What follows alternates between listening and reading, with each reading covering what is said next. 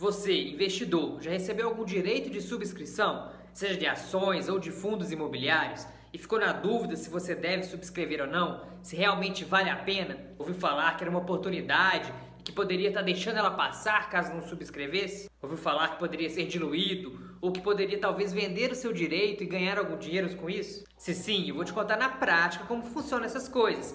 E se não, você vai aprender agora como funciona a subscrição. Meu nome é André Araújo, sou engenheiro e investidor. Toda vez é a mesma coisa. Basta uma empresa anunciar que vai emitir novas cotas, que vai emitir novas ações, que as pessoas ficam oriçadas, elas ficam nervosas e ansiosas, sem saber se realmente vale a pena entrar, exercer o direito de subscrição ou não. Será que eu estou deixando a oportunidade passar? É o, é o que as pessoas geralmente pensam e ficam aí na dúvida do que fazer. Na prática, se você me acompanha aqui há algum tempo, você deve saber que eu sempre falo que para investir não deve haver ansiedade. As pessoas e o mercado vão te contar muitas histórias. Algumas delas você vai ver que não faz tanto sentido assim. Exatamente isso que eu vou te mostrar ao longo deste vídeo. O que acontece é que você precisa parar de perder tempo com aquilo que não importa tanto com aquilo que vai gastar muita energia e tempo e na prática vai trazer quase nenhum retorno para você. Então você precisa entender na prática de verdade o que é a subscrição para poder tomar decisões mais rápidas e mais assertivas e conseguir focar naquilo que realmente importa, que é trabalhar, poupar, investir todos os meses e cuidar da sua família. Primeiro, vamos entender rapidamente o que é a subscrição. Subscrição é o direito de comprar ações de uma empresa da qual você já é sócio. Você recebe N direitos de comprar N ações a um determinado preço, a depender da quantidade de ações que você já tem daquela empresa, geralmente por um preço menor do que aquele de mercado. Por exemplo, na data que eu gravo esse vídeo, a empresa IRBR3 está oferecendo direito de subscrição aos sócios que detêm ações da empresa. Como vai funcionar? Olha só, a empresa vai emitir cerca de 315 milhões de ações, uma proporção de 0,3593 a um preço de R$ 6,93 e a cotação atual dela, hoje, 26 do 7, dia que eu estou gravando esse vídeo, é 8,34. O prazo de exercício, 12 do 8 de 2020.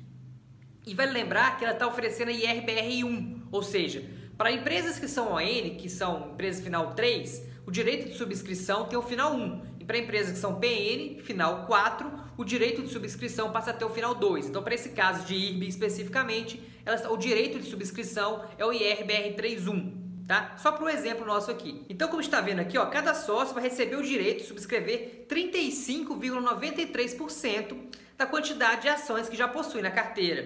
Ou seja, se você tem 100 ações, você vai ter o direito de subscrever 35 ações ao preço de R$ 6,93.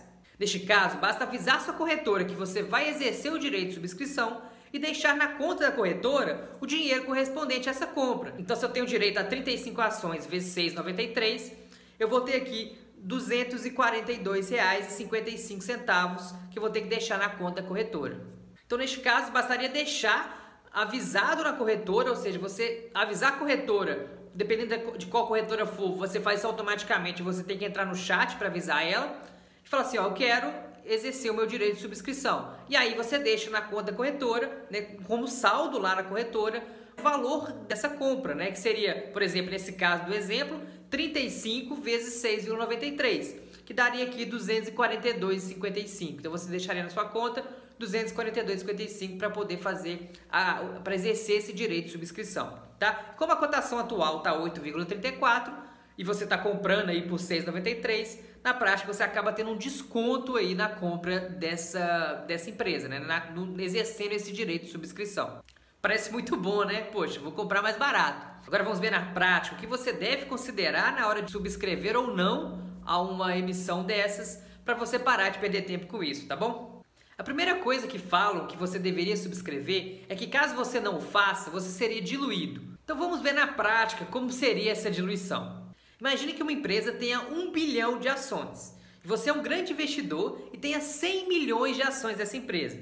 Então, a empresa tem um bilhão, você tem 100 milhões, ou seja, você tem 10% dessa empresa. Agora, essa empresa emitiu mais 300 milhões de ações, ou seja, ela passa a ter 1,3 bilhão de ações e você foi diluído, que você não aderiu a essa subscrição. Então, eu tenho as mesmas 100 milhões de ações, só que a empresa agora tem 1,3 bilhão.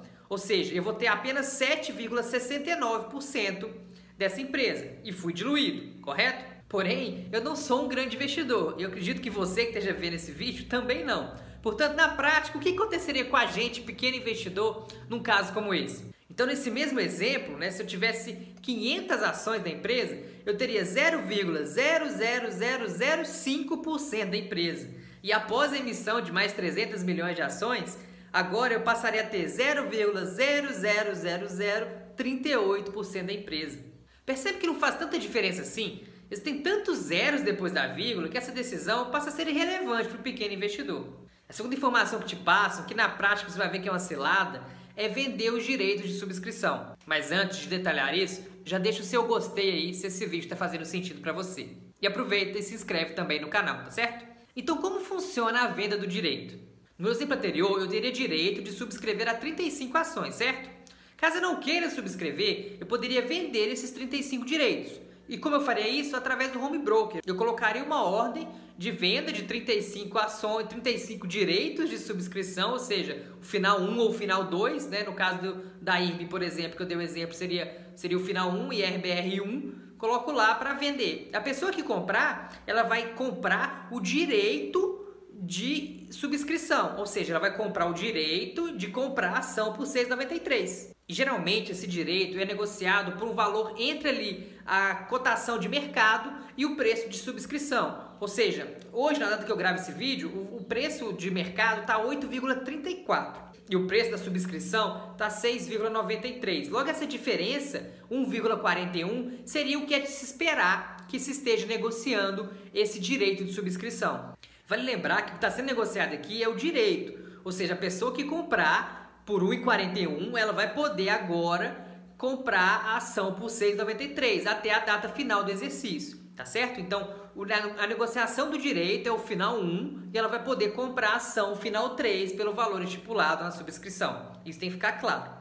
O que está vendendo ali, o IRBR1, que está lá um e pouquinho, não é a ação da empresa, é o direito de comprar a empresa por esse preço na data de exercício da subscrição. Tá certo? Então, se você quiser vender, você pode vender esses 35 ações pelo valor de aproximadamente 1,41 e colocar esse dinheiro no bolso. Então, poxa, André, se é assim, então por que, por que não vender? Eu vou ganhar aí uns 50 reais, 40 reais, dependendo de quantas ações eu tiver. É interessante para mim. Bom, na prática não é bem assim. E por dois motivos que eu vou te contar agora. O primeiro motivo é porque essa negociação é feita no home broker. E é feita no home broker como se fosse uma outra negociação qualquer. Ou seja, se a sua corretora cobra taxa de corretagem, por exemplo, você vai pagar essa taxa de corretagem. E, a, e os emolumentos também vão ser cobrados nessa negociação. Então pode ser que você já ia ganhar lá 10, 15 reais e já vai pagar aí 7 reais de taxa. Então já vai ganhar menos ainda e pode já não valer a pena. Além disso, o que acontece é o seguinte: é, como eu estou vendendo um direito de subscrição, ela não é uma, ela não é uma ação. Se não é uma ação, eu não tenho aquela isenção de 20 mil reais. Na verdade, não existe uma definição por parte da Receita Federal de como seria feito esse imposto sobre a venda do direito de subscrição. Portanto, você não tem isenção de 20 mil, porque no lugar nenhum fala que você tem isenção, então você teria que pagar um imposto. Pagar quanto? 15%? 20%?